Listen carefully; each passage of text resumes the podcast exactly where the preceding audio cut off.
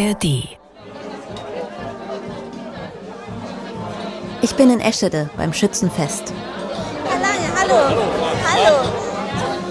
Der Bürgermeister Heinrich Lange trägt heute Uniform. Sein grau-grünes Schützenoutfit, inklusive Hut und Gamsbart. Sie sehen heute ein bisschen anders aus als das letzte Mal. Sie, Ja, Sie haben hier ganz viele Abzeichen drauf. Was bedeuten die denn? Das interessiert Großen, mich. ich war zweimal Schweinekönig. Äh, Schweinekönig. Da gewinnt man dann ein halbes Schwein oder so. da kann man ein halbes Schwein gewinnen und ja. Vielleicht fragt ihr euch, was ich auf dem Schützenfest mache. Ich mich ehrlich gesagt auch so ein bisschen. Das hier ist mein erstes Schützenfest und ich habe das Gefühl, ich falle mit meinem Mikrofon und mit meinen Großstadtklamotten ziemlich auf. Aber ich wollte Eschede einfach auch mal von einer anderen Seite erleben. Nicht nur als den Ort, an dem ein Zug verunglückt ist. Denn Eschede ist eben auch das hier. Ein ganz normales niedersächsisches Dorf, in dem ganz normale niedersächsische Dinge getan werden. Wie zum Beispiel Schützenfest feiern. Außerdem gibt es tatsächlich eine Verbindung zwischen Schützenfest und Zugunglück. Aber dazu später mehr. Ah ja. Heinrich Lange will mir einen seiner Schützenkumpels vorstellen. Hallo, mein Name ist Miriam Ahns. Hallo, könnt ihr noch mal jemanden vorstellen? Hallo. Wollt noch ein bisschen was erzählen? Aus dem Piraten NDR? Genau, ja. Von Ralf Michelsen hört ihr später in dieser Folge nochmal.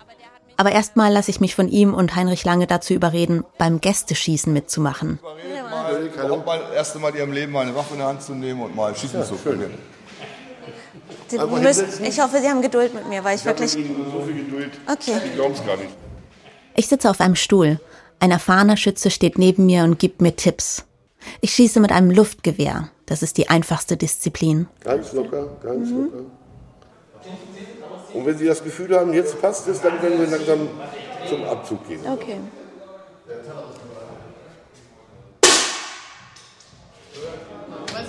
Und wie war die Erfahrung? Ich habe eine 10 gekriegt. Tatsächlich? Ja. Also. Ich glaube, ich brauche jetzt ein Bier. Ja, okay.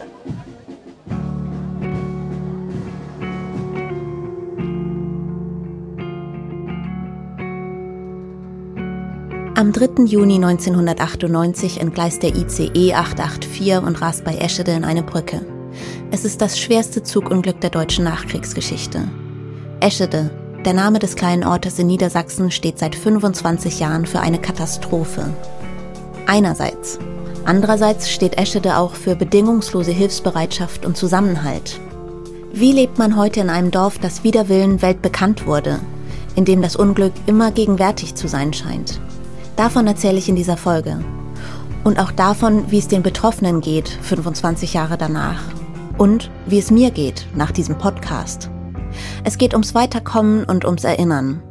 Und ich erzähle euch, warum von dieser schrecklichen Katastrophe auch etwas Positives, Mutmachendes bleibt.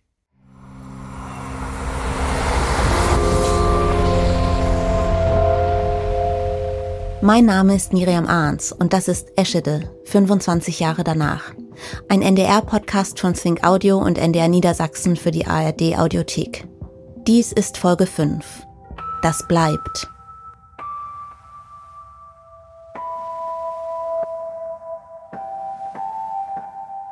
Dort, wo der ICE 884 verunglückt ist, ist eine Gedenkstätte errichtet worden.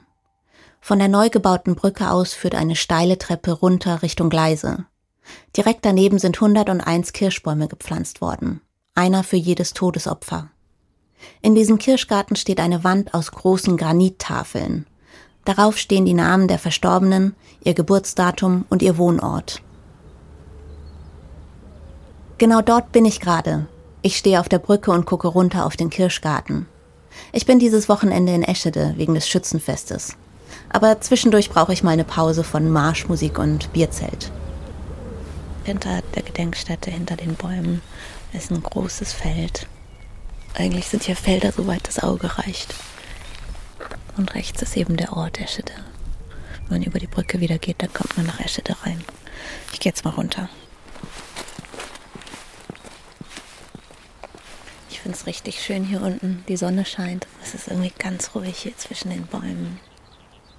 Sind hier ein paar Saatkrähen, die immer mal wieder ankommen und dann gleich wieder wegfliegen. Ähm, aber sonst ist hier keiner. Zwischen den Bäumen stehen hier überall so kleine Betonklötze, ich glaube, damit man sich da hinsetzen kann und nachdenken kann. Mehrere Escheder haben mir erzählt, dass sie gerne hierher kommen. Aber heute sind sie wahrscheinlich alle beim Schützenfest.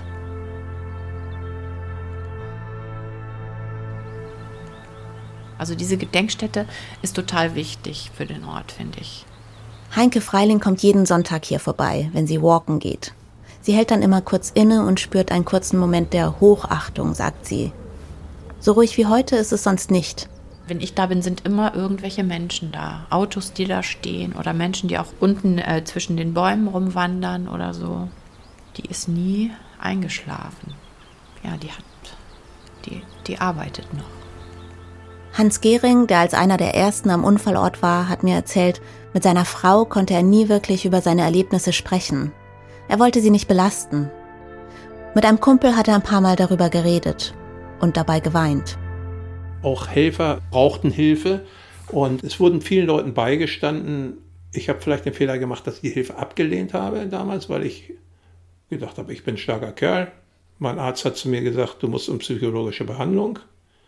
Ich habe gesagt, das brauche ich nicht.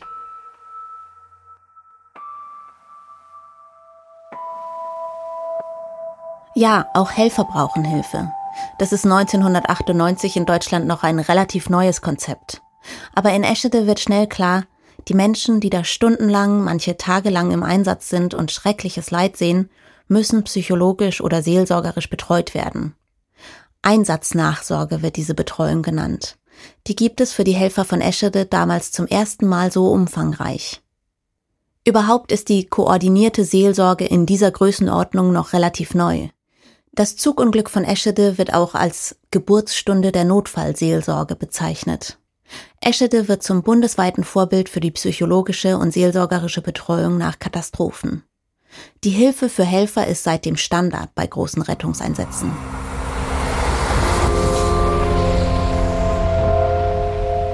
Auch Jörg Dittmann, der im Zug saß und den Unfall überlebt hat, musste danach in psychotherapeutische Behandlung. Sechs Wochen lang war er in einer Klinik. Das habe ihm schon geholfen, aber ganz verheilen werden die Wunden wohl nie, meint Jörg. Psychisch habe ich voll eine Mütze gekriegt. Also ich bin schreckhaft geworden, bin ängstlicher geworden, wenn es laut knallt oder sonst irgendwas, wenn einer mit Türen knallt oder klappert oder sonst irgendwas. Also das, das packe ich überhaupt gar nicht. Wenn LKWs hier an, an, an der Straße vorbeifahren und so weiter und, und mit dem Anhänger hinten dran und das scheppert und knallt laut und so weiter, dann, dann zucke ich zusammen.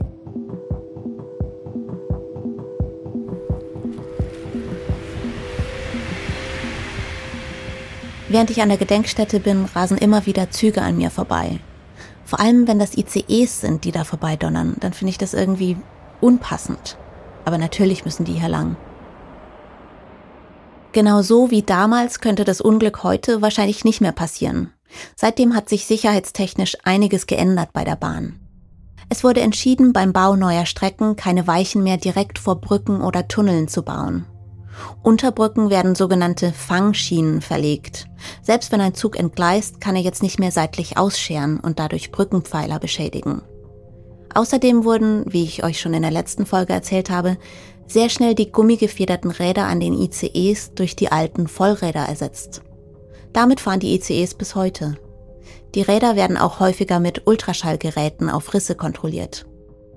Es gibt mittlerweile auch mehr Notausstiegsfenster, die mit dem roten Punkt und dem Nothammer. Es war ja in Eschede damals extrem schwierig gewesen, die Panzerglasfenster des ICEs zu durchbrechen. Außerdem wird in neue Züge eine Art Knautschzone, ein Crash-Modul eingebaut, das bei einem Aufprall die Erschütterungen abfedert.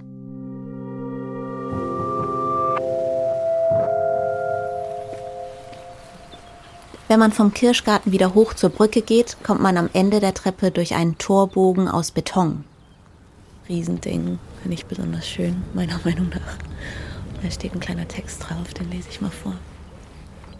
Das Unglück hat die menschliche Zerbrechlichkeit, Vergänglichkeit und Unzulänglichkeit gezeigt.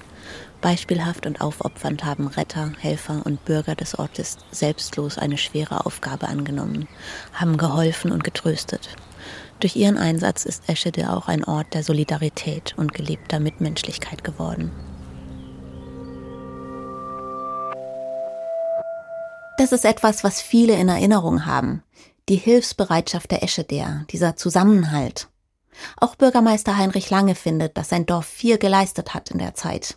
Es ist ja nicht nur die Unfallstelle, an der ich sag, die Feuerwehren zum Beispiel geholfen haben und, und auch Bürger, die im Umfeld gewohnt haben in der ersten Stunde, sondern auch in der Versorgung halt eben, äh, Turnhalle, Essensangebot und so weiter. Es wurde ja, also jeder hat sich ja dort gerne angeboten und hat äh, das unterstützt, diesen Hilfseinsatz. Ja. Das ist nicht nur eine Sache der Feuerwehr war, sondern der ganze Ort hat ja an der Stelle sich auch eingesetzt. Das berührt Sie jetzt irgendwie auch, wenn Sie darüber sprechen?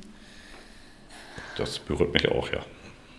Also der, der Ort hat halt eben immer zusammengestanden, wenn man helfen musste und das klappt halt eben sehr gut. Das erfahre ich halt eben auch so im Leben. Auch heute noch, meinen Sie? Ja, es ist generell eine große Hilfsbereitschaft im Ort, ja.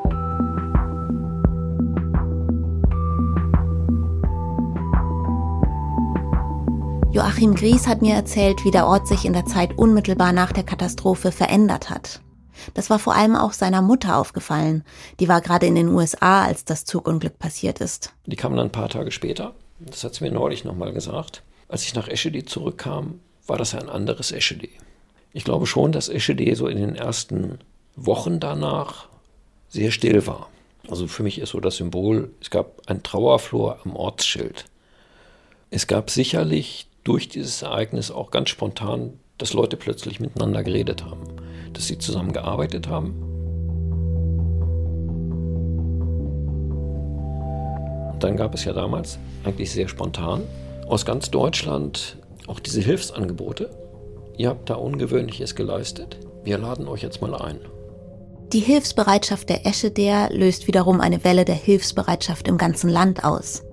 Im Sommer und Herbst 1998 laden Privatleute und Gemeinden aus ganz Deutschland Helfer aus Eschede ein, bei ihnen Urlaub zu machen. Dann haben wir das auch genutzt und äh, das hat auch gut getan. Mit äh, der Familie, mit der ganzen Familie waren wir dann am Meer und haben einfach mal ja, Ruhe gehabt, so, ne? Das war toll, das war ein tolles Geschenk, so. Der damalige Bürgermeister von Eschede erzählt Hans Gehring von einer Einladung nach Bayern. Hans möchte die erstmal nicht annehmen. Er sagt, schick da lieber die Feuerwehrleute hin, die da tagelang im Einsatz waren. Ja, und irgendwann dann sagt er, Mensch, Hans, fahr da hin. Das sind so viele freie Plätze noch. Wir können doppelt so viele Leute hinschicken, wie Plätze sind. Na, dann bin ich mit meiner Frau nach Bad Reichenhall gefahren und ich muss sagen, das hat mir sehr gut getan, weil andere Umgebung, zwei Wochen mal ganz anders denken. Und die haben sich so eine Mühe da unten gegeben in Bad Reichenhall von der Kurverwaltung, von dem Bürgermeister. Die sind mit uns nach Salzburg. Die haben mit uns Fahrten gemacht. Wir haben alles frei gehabt. Wir konnten ins Bad rein, in äh, Thermalbad außen, innen. Alles für nothing. Wir konnten ins Theater gehen, für alles Freikarten, alles frei. Hans wüsste gerne, wer ihn damals in seine Ferienwohnung eingeladen hat. Er hat versucht, das herauszufinden, aber die Besitzerin oder der Besitzer wollte anonym bleiben. Ein paar Wochen Abstand tun gut, aber die Erinnerungen bleiben. Also richtig viel früher kann es eigentlich nicht werden, weil, äh, weil dieses Unglück hier nun mal geschehen ist und immer wieder Thema in, bei den Menschen ist und auch in den Medien. Ne? Man wird immer wieder daran erinnert. Aber das sind dann halt eben,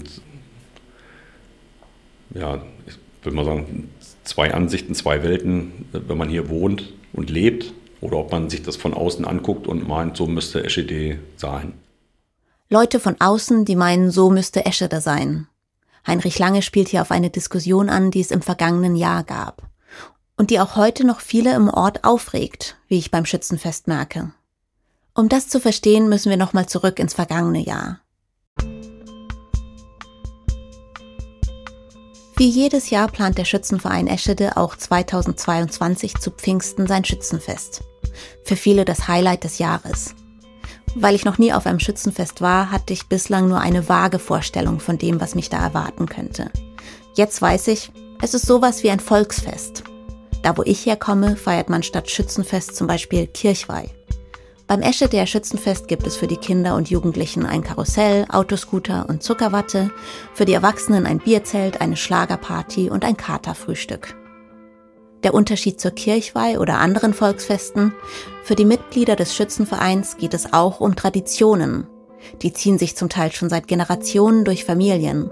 Da war der Opa 1973 Schützenkönig, der Vater spielt Trommel im Spielmannszug und jetzt soll die Tochter zum ersten Mal beim Jugendschießen mitmachen.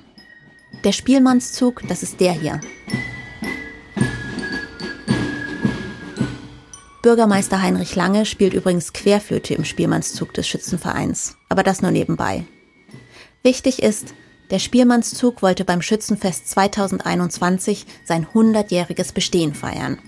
Das ist aber ausgefallen wegen Corona. Also hat man beschlossen, einfach das 101. Jubiläum zu feiern, ein Jahr später.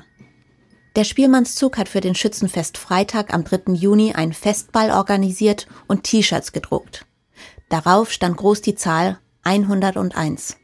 Und das ausgerechnet an dem Tag, an dem an der Gedenkstätte der 101 Toten des Zugunglücks von 1998 gedacht wurde. Da ist überhaupt kein böser Wille hinter gewesen. Das haben die einfach nicht auf dem Schirm gehabt. Und dann hat es insofern Irritationen gegeben, als dass jemand aus dem Ort gesagt hat, na das geht ja wohl gar nicht. Die Lokalzeitung greift das Thema auf. Ein Journalist von der Zellischen Zeitung kontaktiert Heinrich Löwen, den Sprecher der Hinterbliebenen und Opfer. Der wusste von all dem gar nichts. Als er darauf angesprochen wird, kommt es ihm aber schon komisch vor, dass das 101. Jubiläum ausgerechnet am Tag der Gedenkfeier für die 101 Todesopfer gefeiert wird. Das findet er makaber. Daraus entsteht eine Diskussion. Die Schützen haben das Gefühl, man gönne ihnen das Feiern nicht. Heinrich Löwen und andere Betroffene haben das Gefühl, die Schützen respektieren die Gedenkfeier nicht. Letztendlich findet man einen Kompromiss. Der Spielmannszug zieht nicht wie sonst immer am Vormittag durchs Dorf, weil zu der Zeit die Gedenkfeier stattfindet. Dafür darf abends auf dem Festplatz gefeiert werden. Dass dieses Zugunglück in Eschede war, war ein Zufall. Dass es einen alten Verein gibt, der feiert, der jedes Jahr Schützenfest feiert, wenn es nicht gerade ausfällt wegen Corona. Das ist halt so. Freud und Leid gehören zueinander. Heinrich Lange war natürlich dabei beim Festball letztes Jahr. War es eine gute Party? War eine gute Party, ja. War, war, eine, war eine richtig gute Feier, ja. War sehr gut. Joachim Gries hat mir erzählt, dass manche Schützen noch immer sauer sind auf die Journalisten der Lokalzeitung, weil sie das Thema so groß gemacht haben. Vielleicht, weil die Eschedeer das Gefühl haben, dass damit das Stigma Zugkatastrophe, das sie endlich loswerden wollen, noch einmal verfestigt wurde.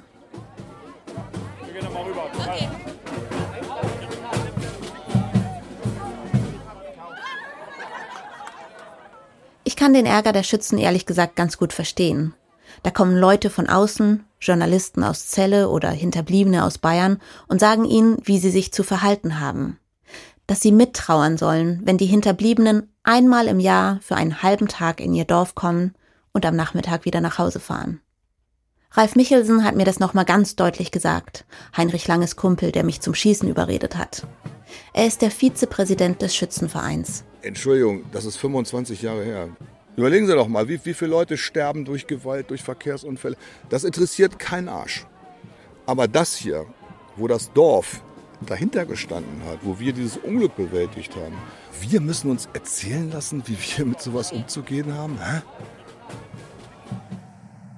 Ralf Michelsen war nach dem Zugunglück in Eschede als Helfer im Einsatz. Er ist freiwilliger Feuerwehrmann und hat mehrere Nachtschichten am Unfallort übernommen. Wir können von keinem Hinterbliebenen verlangen, Ruhe zu geben. Das ist ihr Recht, das ist jedes. Aber wir haben auch, unser Recht, unser Leben weiterzuführen. Wir, wir, sind, wir sind die Feuerwehr, nicht die Brandstifter. Wir sind die Helfer. Wir sind nicht die Verursacher, wir sind nicht die Schuldigen. Die Escheder wollen ihr Leben 25 Jahre nach dem Zugunglück einigermaßen normal weiterführen. Ich glaube, ich lehne mich nicht zu weit aus dem Fenster, wenn ich sage, das geht wahrscheinlich den meisten Betroffenen so. Mir geht es jedenfalls so. Im Alltag denke ich nicht besonders oft an das Zugunglück. An den Tod meiner Mutter oder besser gesagt daran, dass ich sie vermisse, denke ich schon öfter. Vor allem in besonders schwierigen oder besonders schönen Momenten. Der 3. Juni, der Jahrestag des Zugunglücks, war für mich bislang nicht viel anders als andere Tage. Ich habe das dann meistens registriert. Ach ja, heute ist ja der 3. Juni, aber sonst nicht viel mehr darüber nachgedacht. Vielleicht weil ich auch am 3. Juni 1998 nichts von der Katastrophe mitbekommen habe, die mein Leben für immer verändern würde. Ich hatte sogar einen besonders schönen Tag. Ich war mit meiner Turnmannschaft in München, es war alles sehr aufregend und ich hatte wahnsinnig viel Spaß. Dieses Jahr ist das anders. Für den Podcast habe ich mich intensiv mit dem Zugunglück beschäftigt. In dieser Zeit hat sich bei mir was verändert. Ich bin den anderen Betroffenen näher gekommen. Dadurch hat auch der Jahrestag für mich eine andere Bedeutung bekommen.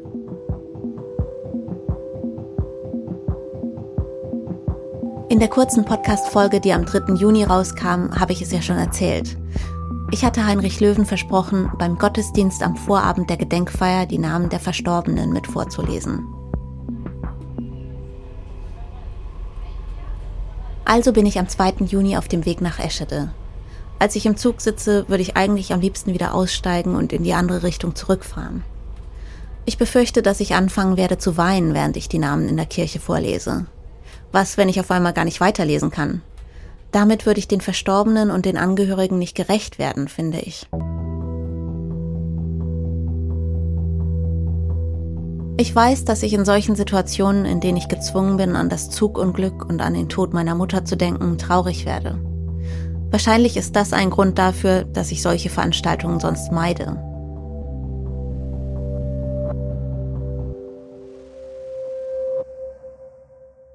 Als ich am Abend an der Kirche in Eschede ankomme, ist Heinrich Löwen nicht da. Ich wundere mich, er wollte mich hier treffen und das mit dem Vorlesen besprechen. Aber ich erkenne eine andere Person, Annette Angermann. Ich habe sie zuvor nie getroffen, aber ich habe ein Interview mit ihr in einer Doku gesehen. Ihr Bruder Klaus ist beim Zugunglück schwer verletzt worden und später im Krankenhaus gestorben. Annette weiß auch gleich, wer ich bin. Heinrich Löwen hat ihr erzählt, dass ich zusammen mit ihr und einer Mitarbeiterin der Bahn die Namen vorlesen werde. Die Bahnmitarbeiterin ist auch schon da. Zugchefin Angelique Koch. Sie trägt ihre weinrote Uniform. Sie sagt, wir sollen sie Angie nennen. Sie erzählt mir, wie sie am 3. Juni 1998 am Bahnhof Fulda ihren Kollegen zugewunken hat, die in den ICE 884 Richtung Hamburg gestiegen sind. Und die sie danach nie wiedergesehen hat. Weil Heinrich Löwen nicht da ist, hat Annette die Organisation übernommen. Sie gibt mir eine zweiseitige Liste, auf der die Namen der Todesopfer stehen. Sie hat eingezeichnet, welche Namen wir zusammen vorlesen sollen, weil sie zur gleichen Familie gehören. Ich bin froh, dass Annette das Ruder in die Hand genommen hat. Und dass ich ihr nicht erklären muss, warum ich nicht die ersten Namen vorlesen möchte. Die Liste ist alphabetisch. Der Name meiner Mutter steht an dritter Stelle. Sie versteht das sofort. Dann lese ich am Anfang, sagt Annette. Ihr selbst mache es nichts aus, den Namen ihres Bruders vorzulesen. Kurz bevor der Gottesdienst beginnt, kommt Heinrich Löwen an der Kirche an. Er ist heute etwas durch den Wind. Er hat seinen Laptop im Zug vergessen. Den braucht er aber, darauf sind seine Reden für morgen gespeichert. Die Bahn hat organisiert, dass ihm der Laptop nach Eschede gebracht wird. Auch Hans Gehring und Joachim Gries sind da. Sie sind beide, genau wie ich, eigentlich keine Kirchgänger. Ich setze mich auf eine Bank ziemlich weit hinten in der Kirche, neben Joachim. Ich bin aufgeregt, ich friere.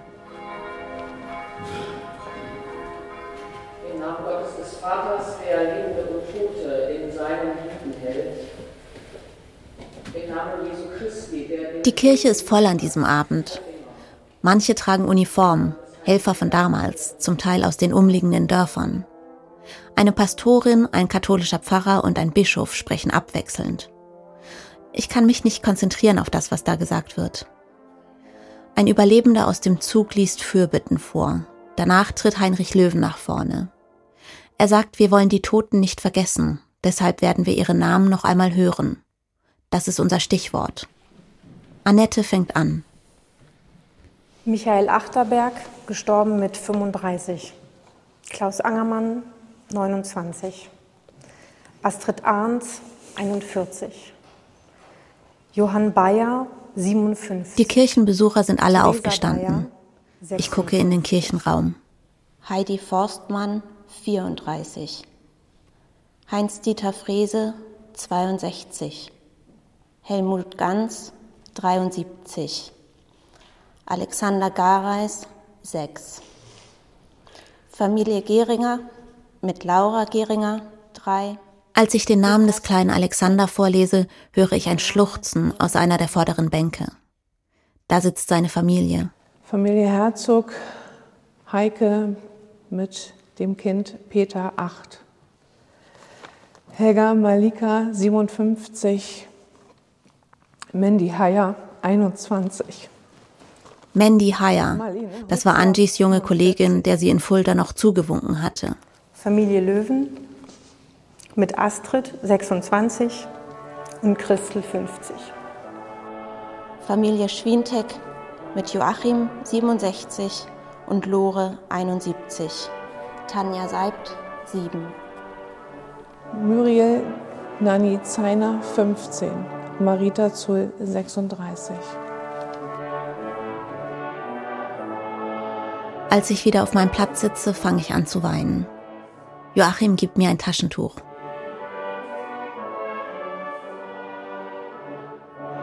Heinrich Löwen hatte zu mir gesagt, der 25. Jahrestag sei wahrscheinlich das letzte Mal, dass man die Namen der Toten laut vorlesen würde.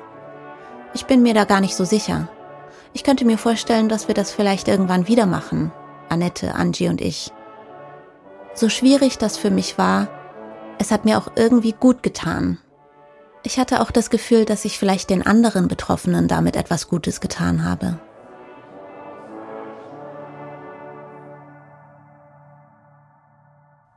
Heinrich Löwen hat ein Buch geschrieben, das ist Anfang Juni rausgekommen. Er hat aufgeschrieben, wie er die 25 Jahre seit dem Zugunglück erlebt hat. Hat. Ihnen das gut getan, das Buch zu schreiben? Haben Sie das Gefühl, dass das jetzt was?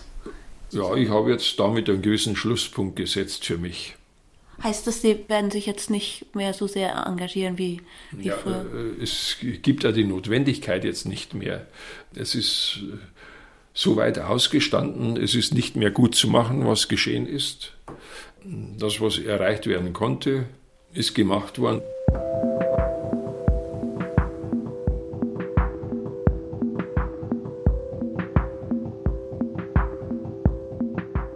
Am 3. Juni stehe ich früh auf. Die Bahn hatte für uns Hinterbliebene und Opfer des Zugunglücks Hotelzimmer in Celle gebucht. Denn nach dem Gedenkgottesdienst am Vorabend gibt es heute die offizielle Feier an der Gedenkstätte. Beim Frühstück treffe ich Annette Angermann, ihre Mutter und auch die Familie des kleinen Alexander. Wir sprechen kurz über unsere Familienzusammengehörigkeiten. Ach, Sie sind der Opa, du bist also die Schwester. Wir hatten alle irgendwann schon mal voneinander gehört. Die Stimmung ist locker bis fröhlich.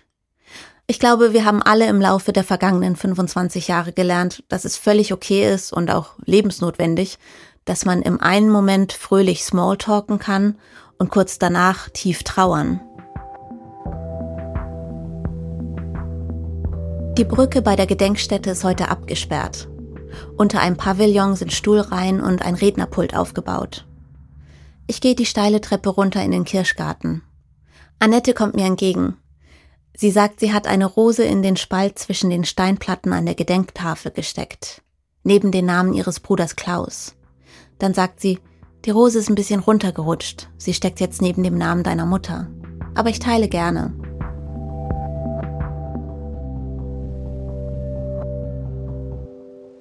Kurz vor 11 Uhr beginnt die Gedenkfeier. Heinrich Löwen hält eine Ansprache. Es fahren immer wieder Züge vorbei, aber heute fahren sie langsamer, wenn sie hier vorbeikommen. Wie jedes Jahr am 3. Juni. Für meinen Geschmack werden zu viele Reden gehalten, die sich auch noch zu sehr ähneln. Es sprechen Bundespolitiker, Landespolitiker, Lokalpolitiker, Heinrich Löwen und Bahnchef Richard Lutz. Es überrascht mich selbst, aber die Rede von Richard Lutz ist die einzige, die mich wirklich berührt. Ich erinnere mich besonders an diese Sätze, die mich sehr bewegen. Er hat gesagt, die Erinnerungen müssen extrem schmerzhaft für sie sein. Und sie werden es wohl auch immer bleiben. Ich möchte mir nicht anmaßen, ihren Schmerz und ihr Leid nachempfinden zu können. Ja, die Erinnerungen sind auch 25 Jahre nach dem Zugunglück von Eschede noch extrem schmerzhaft. Und das werden sie wohl auch immer bleiben. Und ja, dieser Schmerz ist für Außenstehende wahrscheinlich schwer zu begreifen. Oder, wie Heinke Freiling aus Eschede es sagt, Man muss nicht glauben, so wie man früher sagte, da wächst irgendwann Gras drüber, was für ein Schwachsinn, ja. Also ich möchte das Gras sehen, was das irgendwie, ähm, äh, es soll ja auch gar nichts drüber wachsen, es soll ja weiter entstehen, sich irgendwie anders entwickeln, es soll ja irgendwas daraus werden.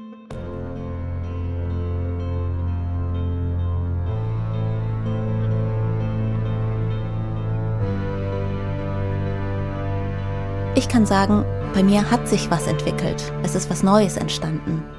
Ich habe zum Beispiel lange Zeit nicht gedacht, dass ich mich so wohlfühlen würde in Eschede. In der Gemeinschaft der Menschen, die auch vom Zugunglück betroffen sind. Das ist mir erst jetzt, 25 Jahre später, klar geworden. Ich habe das Gefühl, dass sich auch bei allen anderen, mit denen ich gesprochen habe, etwas verändert hat. Bei manchen, genau wie bei mir, gerade jetzt um den 25. Jahrestag herum. Heinrich Löwen zum Beispiel, der sagt, das Buch, das er geschrieben hat, sei für ihn eine Art Abschluss mit dem Thema Eschede. Oder Bürgermeister Heinrich Lange, der hat mir erzählt, er habe sich zuvor nie länger mit Hinterbliebenen unterhalten. Ich war die Erste.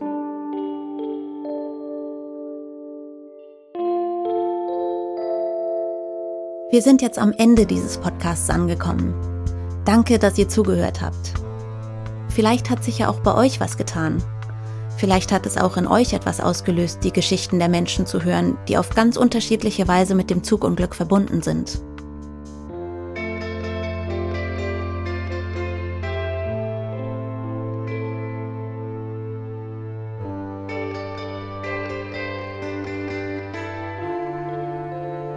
Das war die letzte Folge von Eschede, 25 Jahre danach. Ein NDR-Podcast von Think Audio und NDR Niedersachsen. Autorin bin ich, Miriam Ahns. Projektleitung, Redaktion, Dramaturgie und Schnitt Aline König und Katharina Marenholz. Sounddesign und Musik Bente Faust, Honig und Gold. An dieser Stelle möchte ich noch allen danken, die an der Entstehung dieses Podcasts beteiligt waren. Allen voran meinen Redakteurinnen Aline König und Katharina Marenholz, ohne die der Podcast nie zustande gekommen wäre die mit mir Nächte durchgearbeitet haben, die tolle Ideen hatten, die mich immer motiviert haben und mich dabei auch noch mit Essen und Grammatiktipps versorgt haben.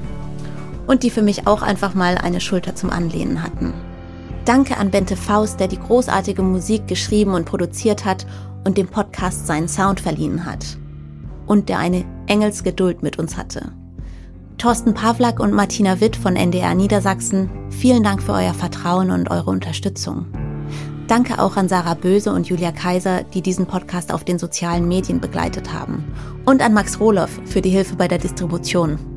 Für die kollegiale Unterstützung bedanke ich mich außerdem bei Karin Huxdorf, Katrin Jakob, Johanna Leuschen, Doreen Strasters, Lena Maria Reas, Melanie Litzbar und Dennis Terrey. Außerdem Valentin Funk und Christian Hinkelmann für fachliche Beratung in Sachen Eisenbahn, Lukas Weichert vom Niedersächsischen Landesarchiv und Joachim Gries, der mich mit Geschichten und Fakten rund um Eschede versorgt hat. Ich möchte auch allen anderen danken, die mir für diesen Podcast ihre Geschichten erzählt haben. Heinke Freiling, Hans Gehring, Heinrich Lange, Heinrich Löwen, Jörg Dittmann, Anja Hitzemann, Axel Genslen, Gunnar Bosse und Ralf-Peter Stechert. Danke auch an meine Familie dafür, dass ich unsere Geschichte hier in aller Öffentlichkeit erzählen durfte. Und danke nochmal euch Hörern, dafür, dass ihr bis hier dran geblieben seid und für alle eure Nachrichten. Ihr habt mir eure persönlichen Geschichten erzählt oder geschrieben, was es mit euch macht, die Geschichten der Betroffenen im Podcast zu hören. Wenn ihr uns schreiben wollt, dann gerne an eschede.ndr.de. Frank Peschel hat mir zum Beispiel geschrieben. Er hat mir erzählt, dass seine Freundin Christiane im ICE 884 saß und überlebt hat. Später kam raus, sie war damals schwanger. Kurz nach dem Unfall hat sie das Baby verloren. Vielleicht wegen der Erschütterung des Unfalls. Sicher kann man das nicht sagen.